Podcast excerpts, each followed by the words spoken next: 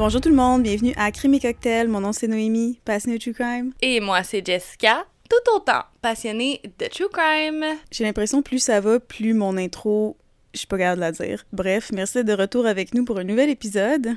Ça nous fait toujours tellement plaisir de vous revoir au rendez-vous. Et parlant d'intro, maintenant que ça fait une bonne année qu'on a cette intro-là, dites-nous en commentaire ou tout simplement dans nos DMs, est-ce que vous, vous, comme, comment on peut dire, est-ce que vous parlez en même temps que nous avec notre intro? Est-ce que vous l'attendez? Est-ce que vous la connaissez par cœur? C'est quoi votre rapport avec ça? Oui, puis notre, euh, notre musique d'intro aussi, est-ce que vous faites comme nous? Puis nous, à la fin, on le met des fois, mais on fait tout... Puis je sais pas si vous faites ça, mais moi, je fais ça, je fais ça aussi avec Murder with My Husband. Puis euh, la YouTuber, elle s'appelle Billy Syrian, je pense, je sais pas. Puis elle a une, une musique qu'elle chante elle-même, parce que c'est vraiment drôle. Puis à chaque fois qu'elle qu'elle la chante, je la chante avec elle. Est-ce que vous faites ça? On veut savoir. je trouve que c'est tellement une partie importante d'un podcast ou de, comme de... de tu sais, la, petite brand. Puis nous, ben, c'est comme notre espèce d'introduction de brand. Fait que, ben, dites-nous si la brand, elle vous plaît. On avec les moments What the fuck la semaine? Euh, commençons tout de suite parce qu'on en a beaucoup sur la planche aujourd'hui. Je vais commencer tout de suite. Mon moment what the fuck la semaine, il s'est passé aujourd'hui en plus. J'étais à mon, à mon stage, puis à chaque fois que je dis à des gens que je ne veux pas avoir d'enfants, ça me fait tellement rire les réactions. Là, ça vient vraiment chercher le monde. la fille avec moi, elle me posait des questions, elle était comme, mais c'est peut-être quelque chose qui a pas bien été dans ton enfance, c'est peut-être. Puis là, j'ai juste comme, écoute-moi ma belle, maintenant on va lui un autre nom, là, mais écoute-moi Karine. Pourquoi si je veux pas d'enfants, puis, ah, mais là, si tu rencontres quelqu'un qui veut les enfants, pourquoi ce serait moi qui changerais pour cette autre personne-là? Puis, qu'est-ce qui dit que cette autre personne-là est faite pour moi? Puis là, elle m'a dit, ouais, mais là, est-ce qu'à chaque fois que tu vas être en relation, tu vas dire, moi, veux une personne qui est telle, telle, telle, telle, telle, telle affaire? Je dis non, c'est juste que je trouve qu'avoir des enfants, c'est une décision assez importante. C'est pas, par exemple, moi, j'aime les brocolis, puis Kevin à côté n'aime pas les brocolis. C'est quelque chose d'assez intense comme sujet. Puis, si je décide de changer pour cette personne-là, j'essaie d'avoir un enfant, puis que finalement, le partenaire avec qui je fais un enfant, il vaut pas de la merde. Là, moi, je suis pris qu'un enfant que je voulais pas, avec un père ou un partenaire autre qui, qui est de la merde. Je me ramasse dans une situation qui est de la merde, autant pour moi que pour l'enfant. je, trouve ça, je trouve juste ça tellement drôle. Puis j'ai dit aujourd'hui, j'ai dit, toutes les générations d'avant nous ne pouvaient pas avoir ce choix-là. C'était pas accepté de ne pas avoir d'enfants. Fait que toutes les générations d'avant nous, les femmes se mariaient, il y avait quoi, 16 ans, 14 ans, 17 ans?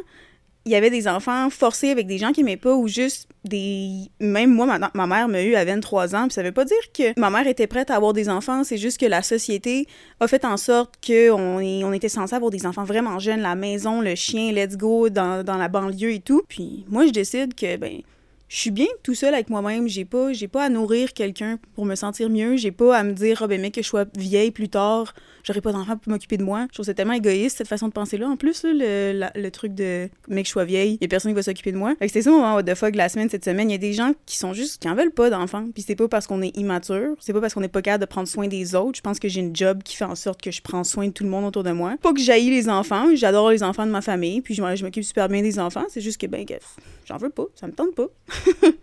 Puis est-ce que je peux juste souligner à quel point c'est un double standard le commentaire qui t'a été offert, tu sais de te faire dire ah euh, si tu rencontres quelqu'un, est-ce que tu vas te mettre des barrières tout simplement parce que cette personne-là veut avoir des enfants. Puis ma bonne chum de fille, on me confirme à l'oreille que le cas inverse fonctionne et que tu n'aurais jamais fait de commentaire péjoratif à cet effet. On me confirme que dans le monde du dating, dans le monde de, de l'amour, si tu rencontres quelqu'un et que toi ton but ultime c'est d'avoir des enfants et que cette personne-là n'en veut pas, ça ne fonctionne pas, autant d'un côté que de l'autre. Fait que de mettre du blâme sur la personne qui ne veut pas en avoir, c'est vraiment un double standard selon moi. C'est surtout les femmes, je trouve, qui souffrent de ça parce que, par exemple, moi, ça fait quelques années que je veux me faire ligaturer. Quand j'avais 20 ans, je peux comprendre. Maintenant, je tire sur le 30 ans. On me dit tout le temps, ah, ça se peut que ça change, ça se peut que ça change. Ah, mais si ton chum plus tard veut un enfant. une fois, j'avais dit, ouais, mais là, moi, j'ai une blonde.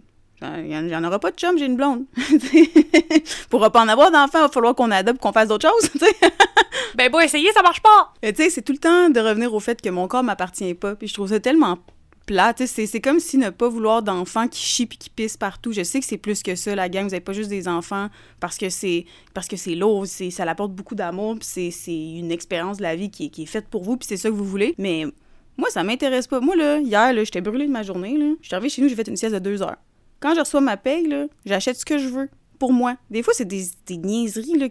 En ce moment, là, je sers un toutou, c'est un Squishmallow. Squishmallow de d'Harry Potter qui a coûté 50 pièces. J'aurais jamais pu acheter ça si j'avais des trois enfants à nourrir là. Avec cette économie là, J'aime ça cette vie-là puis je vois pas qu'est-ce qu'il y a de mal là-dedans. Je, je, trouve que en plus il y en a trop d'enfants sur la planète, il y a trop de monde, soyez contents qu'il y en a il y en a qui en veulent pas. ouais, je fais partie de ceux qui veulent des enfants, mais je fais partie de ceux aussi qui disent euh, fermez donc votre gueule si vous rencontrez quelqu'un qui n'en veut pas. Puis aussi, une dernière petite parenthèse là-dessus, puis après on passe à autre chose parce qu'on a un gros épisode à faire. Mais je trouve ça tout le temps drôle parce que leur dernier argument pour euh, sceller la conversation, closer le tout, c'est Ah, on verra plus tard. Puis là, ils me regardent avec des yeux comme Je le sais que dans cinq ans, tu auras un enfant, puis j'avais raison. Puis je me dis juste dans ma tête Ben, bravo. Si ça peut te faire plaisir dans ta vie, là, que hypothétiquement, peut-être dans cinq ans, je vais changer d'idée, je vais avoir un enfant, puis tu vas avoir raison, puis ton ego est si nourri que ça, juste avec ça, OK, prends-le. Ça n'a pas l'air le fun d'être toi. Prends-le, je te le donne. Prends-le, le petit bonbon. Moi, j'ai juste à dire, hostie, merci Linda. Je n'attendais que toi pour changer ma vie, ma vision de, de la famille et du fait que je veux l'enfanter ou pas. Merci. C'est toi qui me fallait. Cheers to that. mon moment what the fuck est un peu plus émotif. Moi, mon moment what the fuck, c'est d'être ici en ce moment puis de vous présenter cet épisode-là parce que cet épisode est basé sur un livre qui m'a été offert par ma copine lors de sa demande officielle. C'était tellement mignon. En plus, ah, je peux-tu le dire ou je te laisse le dire? Oh my god, j'ai le droit de le dire. Quand que Jess, elle se faisait demander en mariage, puis qu'elle s'est fait donner le livre, elle capotait tellement sur le livre qu'elle voyait pas à côté Baguette qui était à genoux à terre puis qui attendait avec la bague pendant 10 minutes. Bon, j'exagère peut-être pas 10 minutes, mais vraiment longtemps. J'adore cette histoire-là, puis c'est pas la mienne. Oh, c'est ridicule. c'est cute, mais c'est ridicule. Euh, je, pense que vous l'avez compris, je suis une grande lectrice. Je peux me gober un à deux livres par semaine. Et j'adore lire des livres criminels. Et j'avais entendu parler d'un livre qui était comme basé sur une vraie histoire, mais qui était écrit en mode fiction. Moi, sérieux, ça m'a vraiment interpellée. Puis euh, ça faisait plusieurs fois que je mentionnais à ma copine que je voulais avoir ces livres-là. Elle me l'a offert pour Noël. Mais ce que, comme Noémie a dit, ce que je voyais pas, c'est que pendant que j'étais en train d'ouvrir mon cadeau, elle était à un genou par terre devant moi, mais j'avais comme mis le livre dans un angle, donc je voyais comme pas qui est en train de me demander ma main. J'ai procédé à lire l'entièreté du résumé du livre. Puis après, j'ai regardé tout excité, puis elle, me regardait avec des yeux, tu sais, comme un, espèce d'animal devant des phares d'auto, là, qui, qui va se faire frapper. Elle avait l'air apeurée complètement. j'ai dit, bébé, ça va? Est-ce que tu m'as écouté? Elle me dit, non, pas vraiment. Fait que je procède de recommencer ma lecture à nouveau. Fait que je pense que t'avais raison en disant que ça a pris 10 minutes avant de, que, que, je dépose le livre et finalement je réalise que j'étais en train de me faire demander ma main et la première chose que j'ai dit dans toute ma splendeur, c'est « Hostie que je suis conne! » Puis le pire dans tout ça, c'est pendant je sais pas combien de temps, moi, puis Baguette, on parlait, puis elle se demandait tellement plein de façons de demander la main à Jess, puis là, elle a décidé de faire cette façon-là qui est tellement mignonne. Puis je fais juste l'imaginer à genoux pendant 10 minutes, regretter toutes ces décisions, penser à toutes nos conversations, puis se dire j'aurais dû faire ça, j'aurais dû faire ça, j'aurais dû faire ci. Non, ah, bon, fuck. Information cocasse, elle a rangé la bague comme trois fois en mode genre, ok, non, c'est pas le moment. Ok, oui, on le fait. Ok, non, non, non. Ok, oui, on le fait. ah, c'est excellent. Fait que c'est ça, ben vous comprenez pourquoi ce livre est important pour moi. D'habitude dans la vie, je suis le genre de personne qui est vraiment pas possessive envers mes livres. C'est sûr que je veux toujours les avoir. Je me fais une liste et je garde la liste de tous ceux à qui je prête des livres. Mais sincèrement, je suis le genre de personne qui va toujours vouloir prêter un livre parce que j'adore donner le goût de lire aux autres. Je vais toujours être le genre de personne qui va te, te trouver le livre parfait, qui va te le prêter, mais celui-là, euh, pas de touche. Je, je pense que je vais m'acheter une deuxième copie parce que j'aime tellement le livre que je veux que des gens le lisent, mais je veux garder comme cette copie-là à moi. Oui, tu me l'as dit que j'avais pas le droit d'y toucher puis que t'allais acheter une copie pour justement me le passer. Bon, tu vois, c'est une idée qui a déjà germé dans ma tête et je pense que je viens de décider à l'instant que c'est la procédure que je vais suivre. D'ailleurs, le livre, je l'ai amené avec moi en vacances en France et je l'ai oublié avant ma avant mon trajet de train pour rentrer à l'aéroport qui était 5 heures. Il me restait juste un quart du livre, puis le livre m'habitait, j'y pensais. Jour et nuit, tout le temps, j'étais les personnages, littéralement. J'avais tellement détruit de pas l'avoir et je l'ai reçu seulement cet été. Fait que c'est pour ça que cet épisode est arrivé aussi tard. On va vous faire languir encore plus parce que, ben, crime et cocktail, ça veut dire qu'en plus de vous présenter le crime, on se claque un petit cocktail. Ah, wouhou! On boit quoi aujourd'hui, non? Aujourd'hui, on boit un lever de soleil à Malibu. Vous voulez que je parle en français? Je francise tout. Donc, on boit un Malibu Sunrise. Puis, vous voyez comment j'ai francisé ça vraiment? Comme tout le monde le fait, comme les films le font, tu sais. Comme Hogwarts est devenu Poudlard pour une raison que j'ignore, Malibu Sunrise est devenu un lever de soleil à Malibu. On dirait que quand le monde ils font des traductions, c'est toujours bizarre. J'ai essayé de, de m'inspirer de ça, puis je pense que j'ai réussi. Fun fact, habituellement, c'est toujours moi qui vais inscrire la traduction au préalable parce que justement, j'essaie de trouver une traduction qui sonne moins bizarre. Et là, c'est Noémie qui est sortie champ gauche avec ça. Excellent, excellent, j'adore. 10 sur 10. je sors mes talents d'humoriste. Pour vrai, là, ce podcast-là réveille des choses en moi. On était dans la simplicité aujourd'hui, vu qu'on n'a pas le temps de niaiser. Comme on a dit, ça va être le plus gros épisode, je pense, à Crime et Cocktail. Commencez avec un verre de glace, mettez deux onces de Malibu. Deux et demi. Mais si vous êtes pour aller à deux et demi, en tout cas, aller à trois, là, on... girls man. Ensuite, vous allez ajouter du jus d'orange. Vous allez mettre par la suite du jus d'ananas. Mais là, nous, on a mis du jus tropical parce que je sais pas, j'étais allergique aux ananas. c'est mes papilles qui sont pas, c'est pas moi. Euh, bref, après, vous allez rajouter de la grenadine. Voici voilou, voici voilà. C'est votre drink. Fait que c'est un peu comme un tequila sunrise, mais tu remplaces ça avec de la Malibu. C'est ça. C'est ça qui est ça. C'est ça qui est ça. C'est bien simple. Je donne un 6.6. Moi, moi j'aime ça, 6.6. Ça ressemble à 666. Fait que j'aime ça. c'est pas vrai. Est-ce que c'est vrai? Ma vivance fait plus effet à la gang. C'est peut-être pour ça que je suis wild. Yeah! On aime ça, on aime ça. D'ailleurs, je veux juste mentionner qu'on a essayé de rejoindre personnellement l'auteur du livre pour lui demander quel était son cocktail préféré, mais il n'a pas répondu encore au moment où on enregistre. dans le cas qu'il réponde, ben, on va le boire dans un autre épisode. C'est tout. Voilà, c'est dit. Fait que, t'as-tu donné ta note? Ouais, j'ai dit 6.6 parce que ça ressemble à 6.6. Je vais juste donner un secret, c'est la raison pour laquelle j'ai sélectionné cette note-là à la base. C'est parce que t'es une lesbienne, Satan! Sur ça, je vous dis cheers! Chien, chien!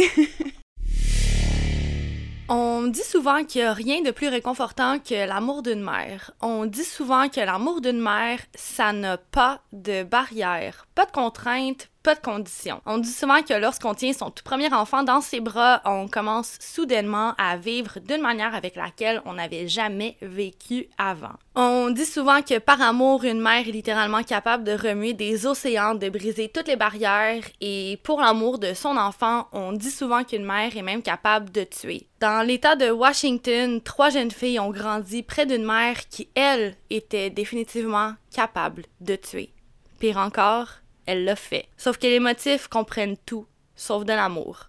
Mes sources pour les cas d'aujourd'hui sont le merveilleux et brillamment rédigé livre de Greg Olson qui s'appelle If You Tell, qui est le livre dont on a fait mention plus tôt dans nos moments What the fuck, allthatisinteresting.com, murderpedia.com et le dailymail.co. Michelle Watson, que tous surnomment Shelly, voit le jour le 15 avril 1954, ce qui fait donc d'elle un bélier. Elle voit le jour et elle va grandir à Battleground, dans l'État de Washington, aux États-Unis. Elle naît de ses deux parents, Les et Sharon Watson. Les Watson est considéré comme la star de Battleground, littéralement. il a joué et il a vraiment bien performé pour l'équipe collégiale de la ville au football et rapidement, il va jouir d'une grande popularité. C'est comme le jock parfait comme on dit dans le jargon anglais. Comme il a quand même roulé sur l'or, il a grandi dans un milieu familial très très aisé financièrement, Les Watson va devenir rapidement l'un des hommes les plus prisés en ville. La mère de Les, Anna, elle est propriétaire de maison de retraite depuis plusieurs années et lorsqu'elle juge que son fils en est prêt,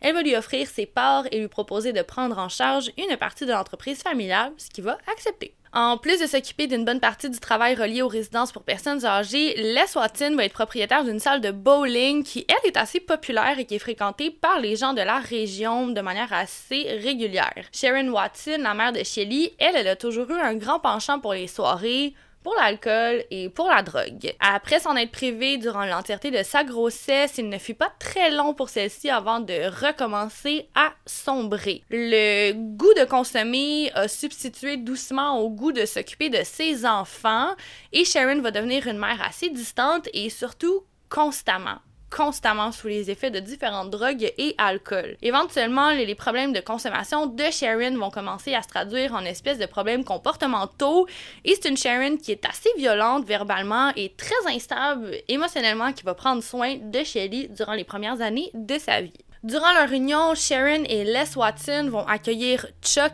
et Paul Watson et vont compléter la famille de cinq de cette manière-là. Par contre, l'ambiance qui règne dans la maison, elle est vraiment tout sauf chaleureuse et familiale. Et pour Sharon Watson, la descente vers les abysses de la consommation va continuer de s'accélérer et Sharon est de plus en plus dépressive. Puis les agissements de Sharon vont finir par avoir raison de son mariage avec Les Watson et ils vont se séparer. Sharon va prendre ses clics, ses claques et elle va déménager en Californie dans la ville d'Alameda. Pour sa part, Les va rester dans sa ville natale. Ça va pas être très long avant qu'il fasse la rencontre d'une autre femme. Comme je l'avais dit, Les est très prisé par la gente féminine et pour le bien de son anonymat, l'auteur du livre If You Tell, Greg Olson, va avoir nommé cette femme Lara. Lara va jouer un grand rôle dans l'écriture du roman. Son témoignage a vraiment aidé à comprendre le personnage qu'est Shelly Notek. À ce moment, Shelly s'appelle Shelly Watson. Lorsque Lara va faire la rencontre de Les Watson, elle va se faire dire par celui-ci qu'il est 4 ans son aîné, alors qu'en réalité, il est de 10 ans. Elle va dire plus tard ne pas avoir été réellement consciente de l'engagement qu'elle était en train de prendre lorsqu'elle va avoir accepté de l'épouser en 1960. Justement, Quelques semaines après avoir dit oui, Lara va recevoir un coup de téléphone et c'est Sharon Watson. Lara avait vaguement entendu parler de Sharon, elle savait grosso modo que c'était l'ex-femme de son mari, que la relation ne s'était pas bien terminée du tout. Elle savait aussi que la relation, étant donné qu'elle n'avait jamais bien été, ça donnait aucunement envie ni à l'un ni à l'autre de garder contact, donc elle n'avait jamais entendu parler de Chuck, de Paul, ni de Shelly Watson. C'est donc après s'être déjà mariée à que Lara Watson va apprendre que son époux est également père de trois enfants? Pire encore, il a promis à Sharon Watson que ben il allait les élever avec Lara. Aussitôt allait-il être marié? Pour ça que les filles à cette heure maintenant qu'on a accès à Internet et tout ça, c'est bien d'être des agents du FBI. On se fait plus duper. And that's on period, sis. like, how How dare you, sir? Pardon. Justement, comme Noémie, Lara est à premier lieu un peu troublée et son premier instinct est de dire euh, non. Puis, Les va lui expliquer que ben, de laisser les enfants sous la garde de Sharon, c'est littéralement dangereux. Son ex-femme, c'est une personne qui est extrêmement dépressive et ses facultés sont constamment affaiblies parce que, je l'ai dit, elle consomme souvent de la drogue et de l'alcool. Lara est comme prise au dépourvu, c'est une personne qui est tellement aimante et tellement généreuse qu'elle va accepter. Après tout, c'est comme impossible pour elle de concevoir de laisser les enfants de son propre mari grandir dans de telles conditions. Et donc, Sharon Watson va reconduire ses deux plus vieux enfants à Battleground, soit Chuck et Shelly Watson. Étant donné que Paul est encore trop jeune, ben, elle va le garder avec elle. Sharon Watson ne regardera jamais en arrière. Elle ne va jamais appeler ses deux enfants à leur anniversaire, durant les fêtes d'Halloween, de Noël. Aussitôt les enfants furent-ils déposés, aussitôt furent-ils oubliés? Parlant des enfants, au début sont assez silencieux, le particulièrement Chuck. En fait, il y a un détail qui semble immédiatement détonner pour Lara. Chuck ne parle jamais. C'est toujours Shelly qui soigneusement va répondre pour lui de manière systématique. Justement, parlant de Shelly, Lara comprend très rapidement que ben elle n'aura jamais aucune facilité à élever cet enfant. Quelques jours après son arrivée, Shelly regarde Lara droit dans les yeux et lui dit, je cite, "Je te déteste." Tous les jours, durant des années, même des décennies, Lara se fait répéter combien elle est détestée par Shelly. Et malgré tout, elle va tenter d'offrir le plus d'encadrement et de stabilité et d'amour à Shelly et à Chuck. Lara se sent triste pour les enfants et elle se demande constamment quel genre d'horreur ils ont eu à traverser avant d'arriver dans leur foyer parce qu'elle le voit bien que ce sont des enfants remplis de haine et elle se doute qu'ils ont dû vivre des atrocités durant les premières années de leur vie. À ce moment-là, elle se promet de toujours tout faire pour aider Shelly Watson à devenir une bonne personne, sauf que bonne personne, elle n'est point.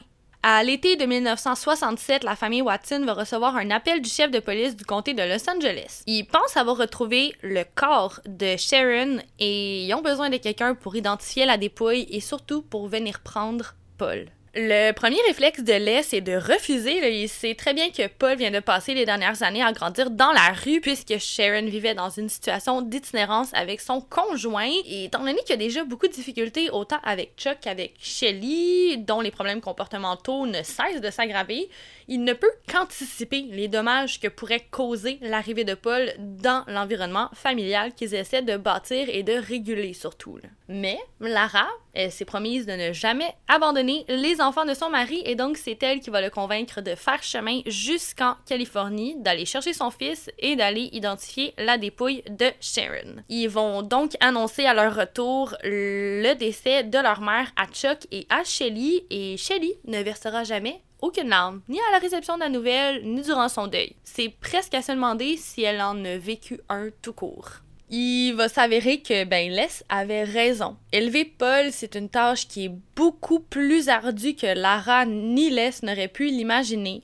Ouvre la station, il était comme un animal, il ne se promenait jamais sans son couteau suisse, sans blague ferme la station. Quand elle dit que l'enfant est comme un animal, elle, exagère vraiment pas. Il est comme incapable de manger avec des ustensiles, de s'asseoir sur une chaise, de communiquer adéquatement ses émotions ou juste comme de communiquer tout court, de comprendre plusieurs principes de la vie en société. Le Paul, c'est littéralement comme un animal qu'on a relâché dans la société. il est complètement brisé. Et eh ben, au lieu de s'en sentir désemparé, de s'en sentir énervé, Lara s'en sent désolée. Elle se demande quel genre d'humain mérite de grandir dans de telles conditions et encore une fois, ben, Lara se promet qu'elle ne va pas abandonner Paul et qu'elle va tout faire en son pouvoir pour l'aider à devenir une bonne personne.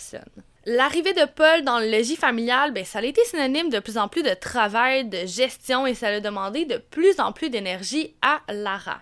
Entre en jeu, grand-mère Anna. Grand-mère Anna, là, je vais faire une référence très années 90 ici, mais Anna Watson, c'est littéralement le personnage de l'enseignante dans Mathilda. Oh my god!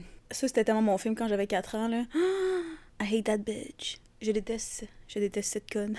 Je pense que c'est comme sociétal. On a tous été programmés pour détester cette personne. Pour ceux qui n'ont pas vu le film Mathilda et qui n'ont aucune idée de la référence, ben Anna, c'est une personne qui est grande, baraquée, et aussitôt qu'on la regarde, ça l'inflige une espèce de peur incommensurable juste en étant capable de voir ses yeux. Il y a une espèce d'aura mauvaise qui s'émane de cette personne, puis je mens vraiment pas, le grand-mère Anna est un individu qui est rempli de haine et qui ne cesse de la lancer sur autrui. Point important à noter, Anna, c'est la mère biologique de Les, qui est donc la copropriétaire des maisons pour aînés dont j'ai fait mention il y a quelques minutes. Pas du tout le genre de personne qu'on veut autour de nos grands-parents ou nos parents mourants. Laissez-moi vous le dire tout de suite. Pour vous donner une petite idée du personnage qu'est Anna Watson, celle-ci est reconnue pour être une experte en torture, que ce soit torture physique ou torture psychologique. On parle de vitres concassées dans les souliers de ses ennemis, des humiliations sans nom qui incluent de la nudité, des insultes les plus cruelles les unes que les autres. La méchanceté d'Anna Watson n'a tout simplement aucune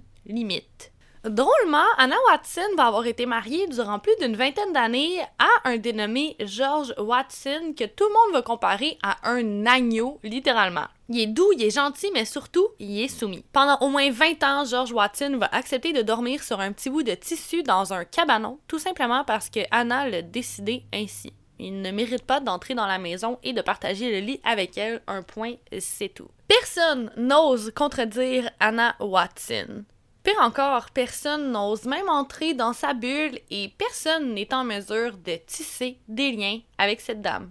Personne, sauf Shelly Watson. Shelly adore Anna, et ben c'est tout à fait réciproque. La petite, elle va observer la dame exister, elle va prendre des nombreuses notes mentales. On a tous un modèle, chaque enfant a son propre héros, mais il s'avère que le héros de Shelly Watson, c'est une femme qui enferme son mari dans un cabanon et qui torture ses employés. Parlant de torturer ses employés, il y a deux femmes qui travaillaient à la résidence pour personnes âgées qui étaient détenues par Anna Watson qui vont éventuellement avoir besoin de résider chez la dame pour pouvoir exercer leur fonction, tout simplement cause de localisation. Elles voulaient travailler dans les résidences de personnes âgées, mais elles habitaient trop loin, donc Anna, de manière complètement généreuse, s'est offerte comme sauveuse. Bien que les deux femmes aient évidemment un prénom, Anna va toujours référer aux deux femmes sous le nom de retardées. Anna Watson va traiter ces deux femmes littéralement comme ses propres servantes personnelles et va leur offrir des qualités de vie très très douteuses en limitant leur accès à la nourriture et même un jour à la salle de bain. Bien sûr, Shelley rencontre, côtoie ces dames et elle est très très consciente des actes qui sont commis par sa grand-mère Anna. Encore une fois, bonne élève, Shelley des notes.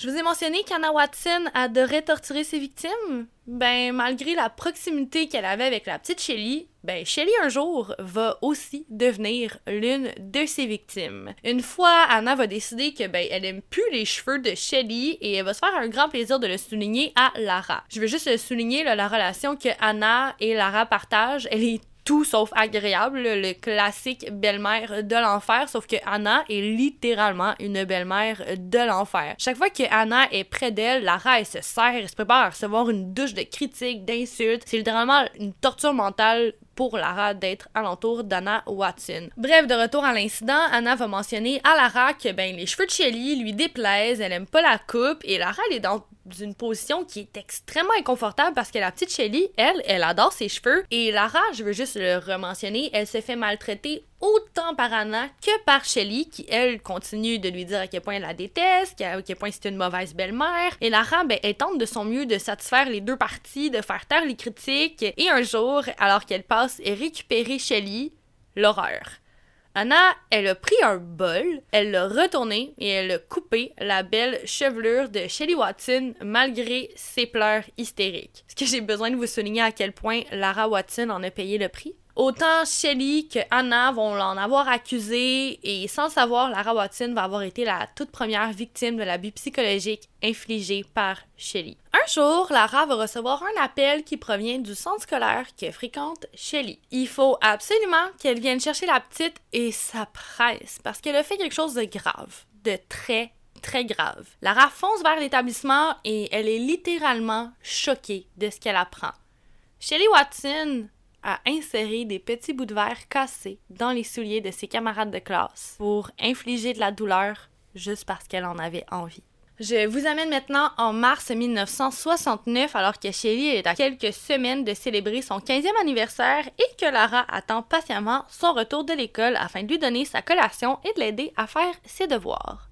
Sauf que Shelly, ben, elle est en retard. Il y a 15 minutes qui passent, puis 20, puis 30. Lorsque l'attente va finalement atteindre une heure, Lara va prendre la décision de téléphoner à l'école de sa belle-fille et elle se fait dire que Shelly a été transférée dans un centre de détention pour mineurs à Vancouver. Complètement sous le choc, Lara demande à la dame la raison derrière le transfert et on lui répond d'un ton extrêmement sec que ben, il est impossible de divulguer cette information au téléphone. Alors qu'elle est maintenant en état de panique totale, Lara va appeler Les Watson, va lui demander de se rendre tout de suite au domicile parce qu'ils doivent se rendre à Vancouver le plus rapidement possible. Où la station, quelque chose est arrivé avec Shelly, ferme la station. Ils vont se rendre jusqu'à Vancouver et ben la surprise ne s'estompe pas. Ils se font parler comme s'ils étaient des ordures, ils se font regarder comme s'ils étaient des menaces. Qu'est-ce qui se passe? Ils réquisitionnent de voir leur fille, on va leur refuser du tac au tac, ils demandent pour quelle raison ils se font répondre que leur cas est sous enquête. Vague d'incompréhension pour le couple Watson. Enquête de quoi? Ben imaginez-vous donc que Shelly Watson a affirmé à son directeur d'école que des choses graves se produisaient à la maison. Des choses très graves. Shelly Watson accuse Les Watson, un homme très influent dans son milieu, de l'avoir agressé sexuellement. Je vais tout de suite briser le suspense. Shelly accuse son père à tort. On va le découvrir après avoir fait passer des tests médicaux sur la jeune femme et après avoir réalisé que son hymen était toujours intact et qu'il ben, n'y avait aucune trace d'agression physique sur le corps de la petite. L'agression sexuelle a donc été inventée de toutes pièces, mais pourquoi? Et surtout, comment est-ce qu'une jeune fille de 14 ans presque 15, a trouvé cette idée. Ce n'est que quelques semaines plus tard, en faisant le ménage de la chambre de Shelly, que ben Lara comprend. Sous le lit de la jeune adolescente, bien caché, un magazine. Le titre est assez révélateur. Ouvre la station, mon père m'a violé. Ferme la station. Il s'agit d'une édition d'un magazine quelconque dans laquelle un témoignage poignant a été utilisé afin d'attirer le plus de lecteurs, et en plus d'attirer Shelley, ben, l'histoire va l'avoir inspiré. Malgré le fait que l'origine de l'idée ne soit plus un mystère, on ne saura jamais les réelles raisons pour lesquelles Shelley a tenté de faire accuser son propre père à tort. Ouvre la station. Je ne comprends pas le besoin viscéral pour Shelley de toujours causer du mal autour d'elle. Ferme la station. Ça, c'est Laura Watson qui l'aura dit plus tard. Shelley va continuer de donner du fil à retordre à sa belle-mère au fil des années, et puisque l'épisode pourrait durer des heures, je vais simplement vous le résumer ainsi. Le Shelley lui ment, la vole, torture ses camarades de classe, continue d'insérer de la vie dans les souliers de ceux-ci, elle insulte Lara, elle la blâme et développe de très bons réflexes de manipulation mentale, ou comme on dirait bien dans le jargon populaire, de gaslighting. Niveau scolaire, elle va se faire refuser l'accès à son ancienne école dû aux fausses accusations qu'elle va avoir proférées, et elle va avoir de grands problèmes pour réussir à se faire scolariser au cours de sa vie. C'est resté dans son dossier. Elle a littéralement gâché sa scolarité avec les fausses accusations. Tout au long de sa vie, elle va continuer comme ça, avec échecs scolaires, fausses accusations, ma mère m'abuse, mon père aussi, blablabla. Bla, bla. Ainsi continue la chanson de Shelly. On va maintenant sauter directement à ses 18 ans. C'est à cet âge-là que Shelley Watson va rencontrer l'amour pour la première fois et par amour, ben je parle évidemment d'amour à la Shelley. Vous allez comprendre plus tard. On est en 71 lorsque Randy Rivardo va poser les yeux sur Shelly et il va tomber immédiatement et perdument amoureux d'elle. Je vais le mentionner ici tout de suite. Shelly Watson est remplie parfaitement les critères de beauté. La Shelly de l'époque, c'est une espèce de bombe atomique avec ses grands yeux, sa longue chevelure rousse. C'est très peu surprenant de se dire qu'un homme va s'éprendre d'elle au premier regard. On sait tous, l'étape de la rencontre des beaux-parents, c'est toujours assez anxiogène. Pour Randy, c'est tout le contraire. Il est accueilli dans la famille Watson comme un héros. Parce que, ben, pour Lara et pour Les, c'est exactement ça qu'il est. Les va convaincre rapidement Shelly qu'elle doit épouser Randy afin de passer à la prochaine étape de sa vie et c'est presque s'il était comme trop content de donner, entre guillemets, sa fille à Randy. Alors qu'ils se sont rencontrés à l'école de Pennsylvanie lorsqu'ils étudiaient et qu'ils n'étaient jamais supposés se revoir, le père de Shelley va lui offrir une alléchante proposition. Et si on offrait un job Randy à la maison de retraite? En le temps de le dire, Randy Rivardo va déménager dans l'État de Washington et quelques mois plus tard, en février 1973, il va officialiser son union avec Shelley Watson et devenir son tout premier mari. De manière extrêmement généreuse, Les et Lara vont offrir à Shelley une maison mobile. Ben, tu te douteras bien que ça fait pas le bonheur de Shelley. Niveau boulot, le Shelly va se faire embaucher à la maison pour personnes âgées qui est gérée par son père à la fin de ses études et aussitôt qu'elle va être mariée, aussitôt va-t-elle décider de changer d'emploi et de se faire embaucher dans une autre résidence pour exactement le même poste. Cependant, quelques mois plus tard, elle va revenir vers son père en le suppliant de lui laisser une autre chance parce qu'elle s'est fait renvoyer de son nouvel emploi. Elle va recommencer cette espèce de jeu deux ou trois fois avant que Les ne s'en détache et qu'il prenne la décision officielle de lui refuser l'accès à un emploi.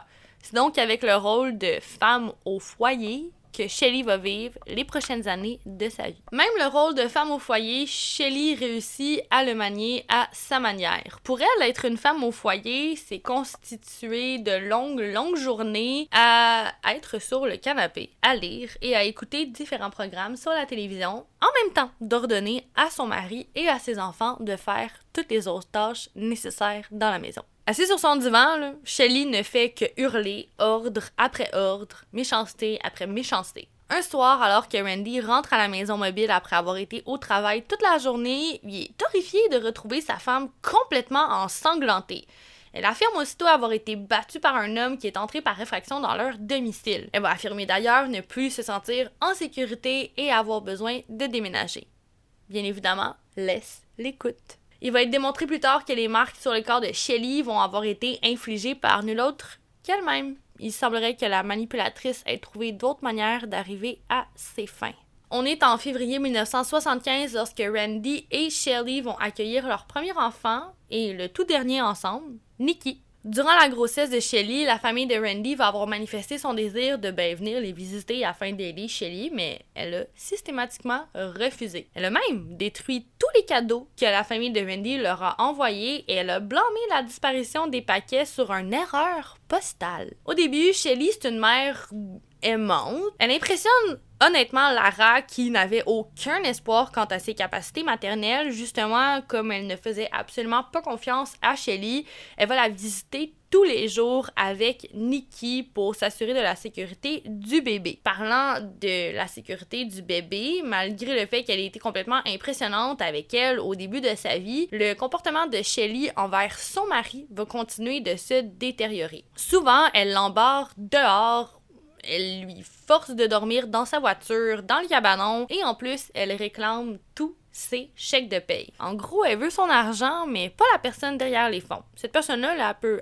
peut rester dehors. Pour vous donner une idée d'à quel point Shelly est contrôlante envers l'argent de Randy, elle était tellement persuadée que le chèque de paye lui revenait de droit qu'elle a même forcé son père, qui est son employeur, à envoyer les chèques de paye directement dans ses mains à elle pour s'assurer que ben Randy ne garderait jamais la moindre somme juste pour lui. Un beau jour, Randy décide qu'il y en a assez. Il adore Nikki, mais il est plus capable d'accepter la manière avec laquelle sa femme le traite.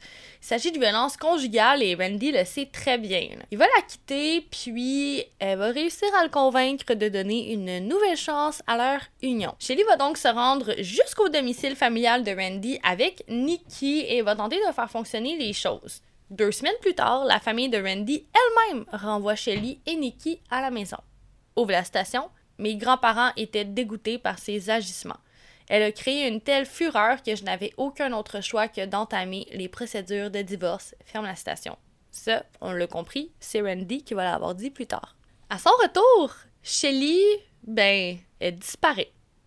Lara n'arrive plus à la rejoindre, elle va tenter, elle va patienter, et un jour, elle va recevoir l'appel d'un proche qui lui affirme qu'elle doit venir chercher Nikki, sa presse. Shelly est partie il y a de cela plusieurs jours et elle a laissé sa petite derrière. Évidemment, Lara n'attend pas une seule seconde, elle va se rendre à l'adresse donnée par son interlocuteur au téléphone, elle va récupérer Nikki, et ben Shelly ne réclame pas sa fille durant près d'un an. Ce de quoi elle va rentrer tout bonnement au bercail, va réclamer la garde de sa fille et va recommencer à vivre sa vie comme si de rien n'était. Lara et Les Watson n'auront jamais le droit à quelconque explication de la part de Shelly. Aussitôt rentrée, aussitôt fait-elle la rencontre de Danny Long. Même chanson qu'avec Randy, là, ils vont tomber éperdument amoureux, tout s'enchaîne très rapidement. Shelly va aussitôt ordonner à Nikki d'appeler Danny son papa ça dérange vraiment pas Nikki, honnêtement. Elle a aucun souvenir de son père biologique, de un. Et de deux, Shelly l'informera jamais réellement à son sujet, donc elle voit réellement Danny Long comme étant son paternel. Justement, papa, il va devenir, en août de l'an 1970, lorsque Shelly et Danny vont accueillir Samantha, qu'on va appeler Sammy. Au début, il n'y a rien à signaler, la famille se porte à merveille malgré les crises occasionnelles de Shelly, les querelles qui sont de plus en plus fréquentes entre elle et son nouveau mari. Mais on est en été de l'an 1983 lorsque Shelly va téléphoner à son père pour lui demander de l'argent. Elle a besoin de divorcer de Danny parce qu'il la maltraite. Du moins, c'est ce qu'elle affirme. Comme n'importe quel père le fera à l'écoute de ses mots, Les Watson ne questionne rien du tout et il éloigne automatiquement sa fille du danger présumé que représente Danny Long. Nikki se souvient qu'elle a eu énormément de difficultés à accepter la séparation. Le tout fut encore pire lorsque sa mère s'est mise à tout emballer dans des boîtes et qu'elle lui a juste dit froidement qu'il allait déménager et tout recommencer à zéro. Direction la ville de Raymond, toujours dans l'État de Washington. Quelques jours avant le déménagement, Nikki se fait réveiller brusquement. Il y a un oreiller qui est pressé contre son visage. Elle suffoque, elle tousse, elle pleure et surtout, elle appelle sa mère à l'aide. Lorsque l'oreiller s'éloigne de son visage, elle réalise qu'elle ne peut pas appeler sa mère à l'aide parce que c'est sa mère qui est en train de pousser l'oreiller contre son visage. Nikki se souvient qu'à ce moment-là, Shelly, elle aurait déposé l'oreiller, elle aurait pris sa fille dans ses bras et qu'elle lui aurait susurré à l'oreille que tout allait bien aller et qu'elle venait juste de faire un mauvais rêve. Nikki se souvient également avoir douté durant des années. Est-ce que c'était vraiment un rêve?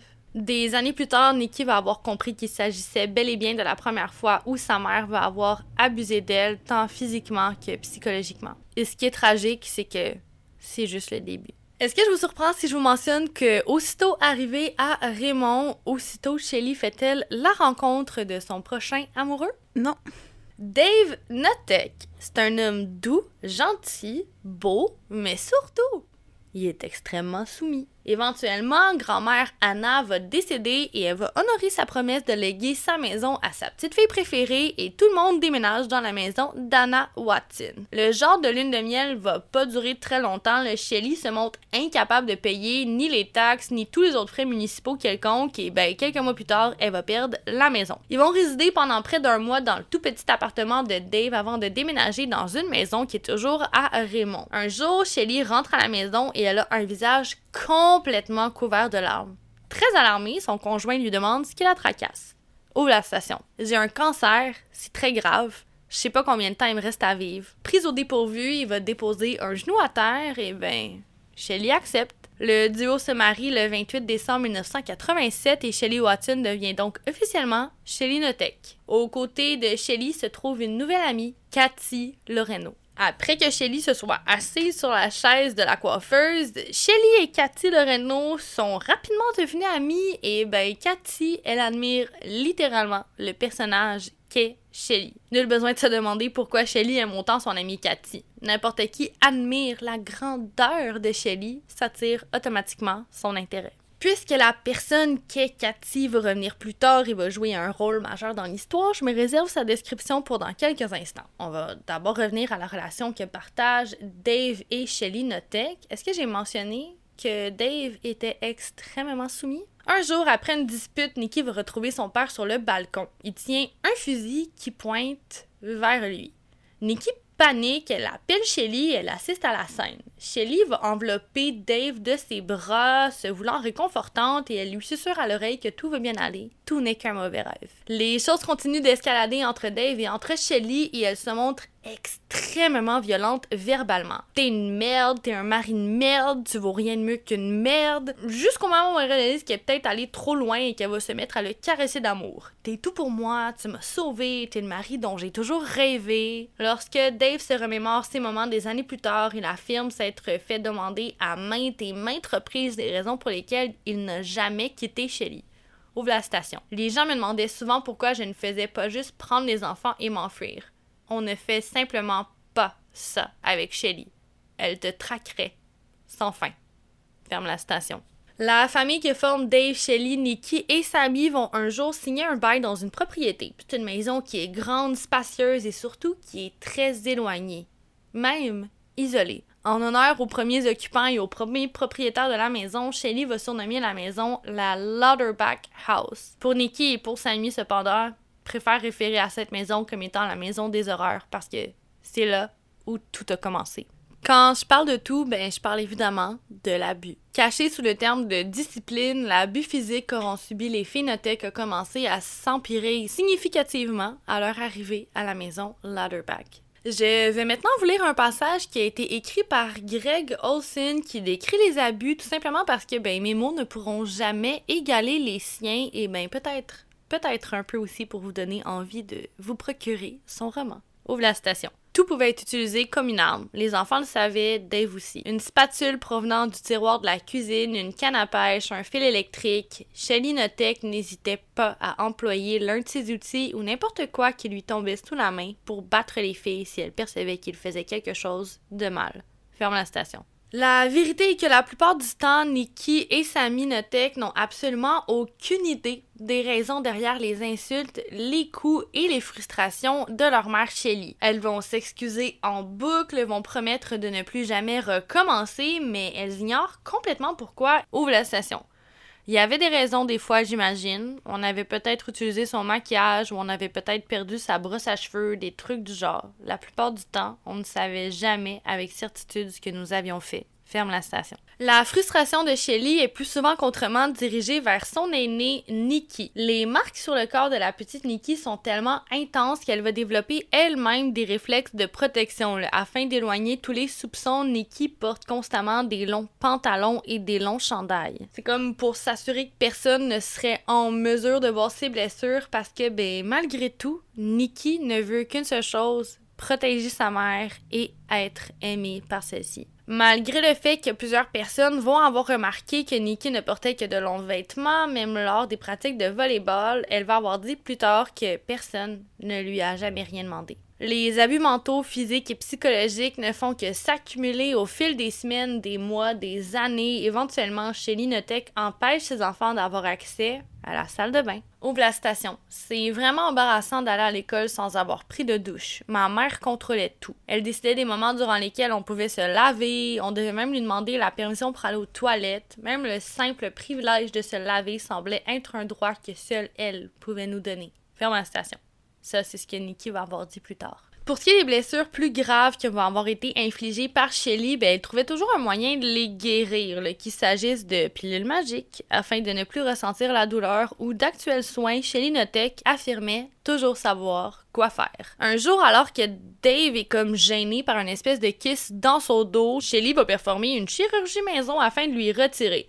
Elle va verser de l'alcool fort sur sa plaie, lui en faire boire quelques coups et y aller avec un couteau. C'est tout ce qui manquait à Dave pour être convaincu des talents de soignante de sa compagne. Puis est venu le wallowing. La traduction me demande de qualifier le terme wallowing comme se vautrer, patauger, mais moi je vais garder le terme anglais pour une fois. Le terme wallowing, c'est une technique très particulière de chez Linotech et qui a été encore une fois appropriée à sa manière. C'est un dur mélange entre humiliation, torture et douleur. La pratique prend toujours place lorsqu'il fait déjà noir, comme ça, ben, personne ne peut rien voir. Notech va forcer sa victime, plus souvent qu'autrement, cette victime, ben, c'est Nikki, à se déshabiller et à s'agenouiller dans la terre complètement nue. Puis Notech se tient au loin alors qu'elle va forcer un Dave complètement soumis à arroser la victime avec de l'eau glacée et ben, il va forcer la victime à rester là, plantée dans la boue, trempée, complètement gelée, humiliée et surtout très confuse. Comme la plupart des châtiments qui vont être infligés par Shelly Notek, Nikki est quasiment incapable de comprendre les raisons pour lesquelles elle est forcée dans le jardin. Tout ce qu'elle sait, c'est qu'elle a peur, elle a mal et surtout, elle a froid. Un jour, pour une raison assez banale, Shelly prend la décision d'enfermer Nikki dans sa chambre. Pendant un été complet. La petite doit faire ses besoins dans un seau. Elle est interdite de tout contact avec sa sœur. Elle passe littéralement deux mois en tant que prisonnière dans sa propre maison. Ironiquement, Nikki aura été prisonnière de Shelly durant bien, bien plus longtemps. Après avoir été relâchée, les choses se sont calmées un moment. Pour Nikki, c'était toujours comme ça avec Shelly. Elle va te blesser, t'abuser, te torturer et ensuite, ben, elle va te lancer le plus d'amour humainement possible juste pour torturer mentalement le plus ses victimes. Et comme toujours, ben, ça reprend de plus belle. Ce jour-là, Sammy se souvient être en train de vaquer ses occupations dans la cuisine lorsqu'elle entend sa sœur hurler. Nikki se fait pourchasser par Shelly qui hurle combien elle compte lui faire payer le prix pour ses agissements. Nikki court dans la cuisine comme une proie effrayée parce que, ben, de manière tragique, c'est exactement ce qu'elle est. Lorsque Shelly arrive à mettre le grappin sur Nikki, elle va la projeter directement contre la porte patio, une porte en verre, qui brise directement au contact violent de l'impact. Je sais pas si vous avez déjà tenté de frapper, briser dans une porte patio. Disons simplement que la force avec laquelle Nikki a frappé la porte de vitre, c'est presque inhumain. Naturellement, le verre se brise, se répand et s'enfonce dans le corps de Nikki. Nikki se souvient avoir vu la terreur passer dans les yeux de sa mère, Shelly, elle le savait très très bien qu'elle ne pouvait absolument pas conduire sa petite fille dans un centre hospitalier. Et avoir la profondeur de ses coupures, il faut agir et vite. Lorsque la petite Nikki est remise de ses blessures, Shelly retombe dans son rôle de mère aimante et parfaite. Elle va même amener Nikki souper dans un restaurant en tête à tête, va lui acheter des vêtements dans un centre d'achat. C'est la première fois que Nikki se fait offrir des vêtements ou un repas en tête à tête par sa mère. Et c'est aussi la dernière. Est-ce que tu te souviens de Paul Watson, le frère assez troublé de Shelly? Oui, parce qu'il s'appelle comme le capitaine Paul Watson. Anyways. Je m'excuse. T'es pardonné. Ben, avec les années, justement, la situation de Paul ne s'est pas du tout améliorée. Là, alors qu'il est toujours à la rue, il va mettre au monde Shane Watson. Bon, on s'entend que c'est pas lui qui l'a mis au monde. Là, genre, il va, il va faire venir dans le monde avec sa partenaire. J'ai vu tes sourcils se froisser. Il va faire venir. Donc, il a mis au monde Shane Watson et justement, lorsque. Ben non, il l'a pas mis au monde. Pourquoi j'ai pourquoi j'ai redit la même phrase problématique? Il y a eu Shane Watson avec sa blonde. Pourquoi, pourquoi j'ai de la misère? Je sais pas. J'essayais de dire que, ben, Paul Watson a eu un enfant qui s'appelle Shane Watson. On retourne dans l'histoire parce qu'on se rappelle, l'histoire est, est déconcalissante. Paul Watson est constamment en train d'osciller entre la vie de détenu et la vie, situation d'itinérance. C'est un Paul Watson qui est extrêmement instable, qui va élever le petit Shane pour les premières années de sa vie. Malgré tout, Shane demeure un jeune homme brillant, rapide d'esprit et surtout c'est un bon humain. On est à la mi-année de 1988 lorsque Shane Watson trouve refuge chez Linotech. Bien qu'il soit issu d'un milieu assez difficile et assez violent, Shane c'est tout le contraire et il se lie rapidement d'amitié avec Nikki parce qu'ils partagent sensiblement la même âge qu'elle et malgré le fait qu'il soit en très bon terme avec sa amie, le Nikki et Shane vont rapidement partager un lien spécial, ils se comprennent, c'est tout. Particulièrement parce que ben ils vont devenir rapidement la cible principale de Shelly. Soudainement, elle est plus toute seule lors de ses séances de wallowing. Elle trouve un grand réconfort dans la personne qu'est Shane. Premièrement, ben, Shane lui offre un compagnon, ce qu'elle n'avait jamais eu, et deuxièmement, ben, il va la valider. Plusieurs fois, il va lui mentionner combien le comportement de Shelly est abusif, problématique, et combien ils doivent tenter de s'enfuir, combien Shelly c'est une personne complètement dérangée, chaque fois, Nikki approuve. C'était comme la petite voix dans sa tête qu'elle n'osait pas accepter et Shane l'a juste dit haut et fort. Un jour, alors que Shelly décide de punir Nikki et Shane pour une raison X, elle va ordonner aux deux enfants, enfants, de se déshabiller. Flambant nus, elle va les obliger à danser, comme un couple d'amants. Oh, wesh, wow, wesh pourquoi on est soudainement en Alabama? Non, non. Depuis, depuis le début, je fais plein de phases bizarres, c'est complètement dégoûtant, mais là, ça, ça, ça vient comme d'atteindre un niveau incommensurable. Je suis d'accord avec toi. Justement, Nikki, elle se rappelle qu'elle a été tellement embarrassée de devoir enlacer comme ça un homme qu'elle voyait littéralement comme son frère. Ouvre la station. Ma mère est comme une bombe à retardement. Je ne savais jamais quand elle allait exploser. Les choses iraient merveilleusement bien durant quelques jours, puis boum. J'aimais ma mère car je ne savais pas que j'avais un choix. Je me devais de l'aimer. Ferme la station. C'est encore une station que Nikki aura dit plus tard. Cathy Loreno, l'amie de Shelly, qui va d'ailleurs avoir été sa demoiselle d'honneur officielle lors de son mariage avec Dave Notek, voit le jour dans l'été de 1958. C'est une grande blonde assez baraquée et surtout assez solitaire. Le point bonus, Cathy Loreno, elle adore s'occuper des gens, les rendre heureux. Dans le jargon anglophone, on qualifierait Cathy Loreno d'une people pleaser.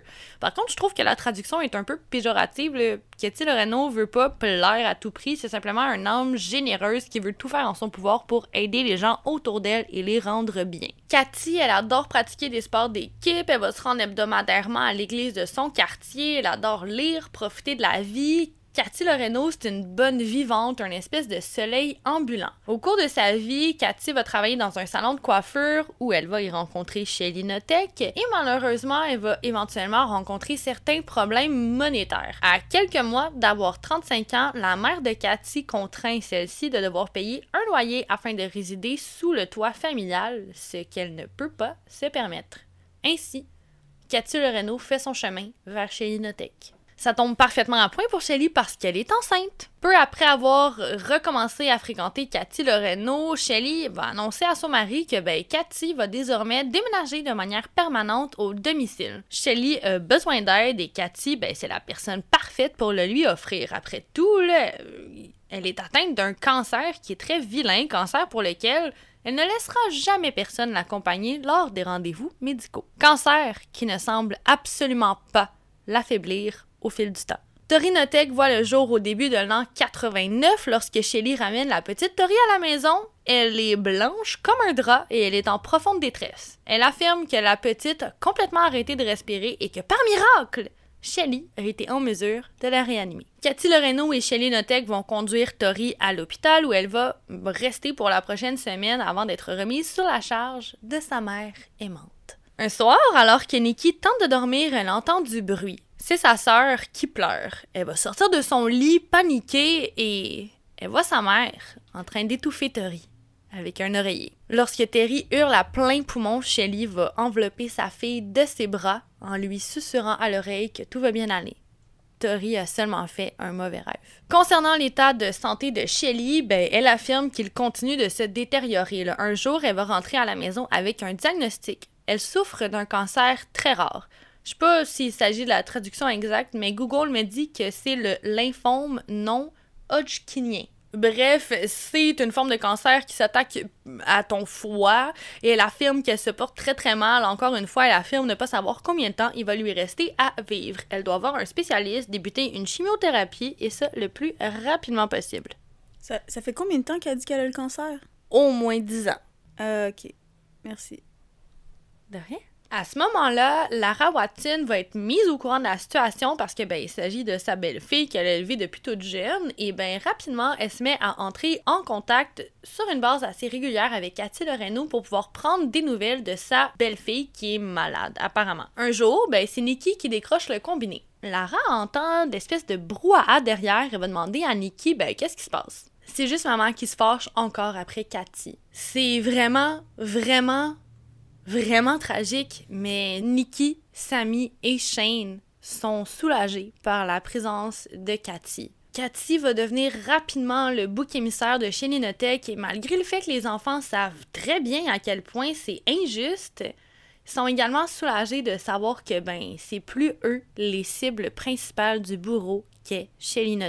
Justement, parlant d'abus, bien qu'il ne fût que psychologique et verbal au début, après quelques mois, Shelly va se mettre à lever la main vers Cathy. Chaque fois, comme un animal apeuré, résigné, Cathy lui demande pardon, la supplie de ne pas lui faire plus de mal. C'est comme à croire que l'humain qu'est Cathy à une époque ne cesse de s'effacer afin de tout simplement supplier à Shelly de la préserver.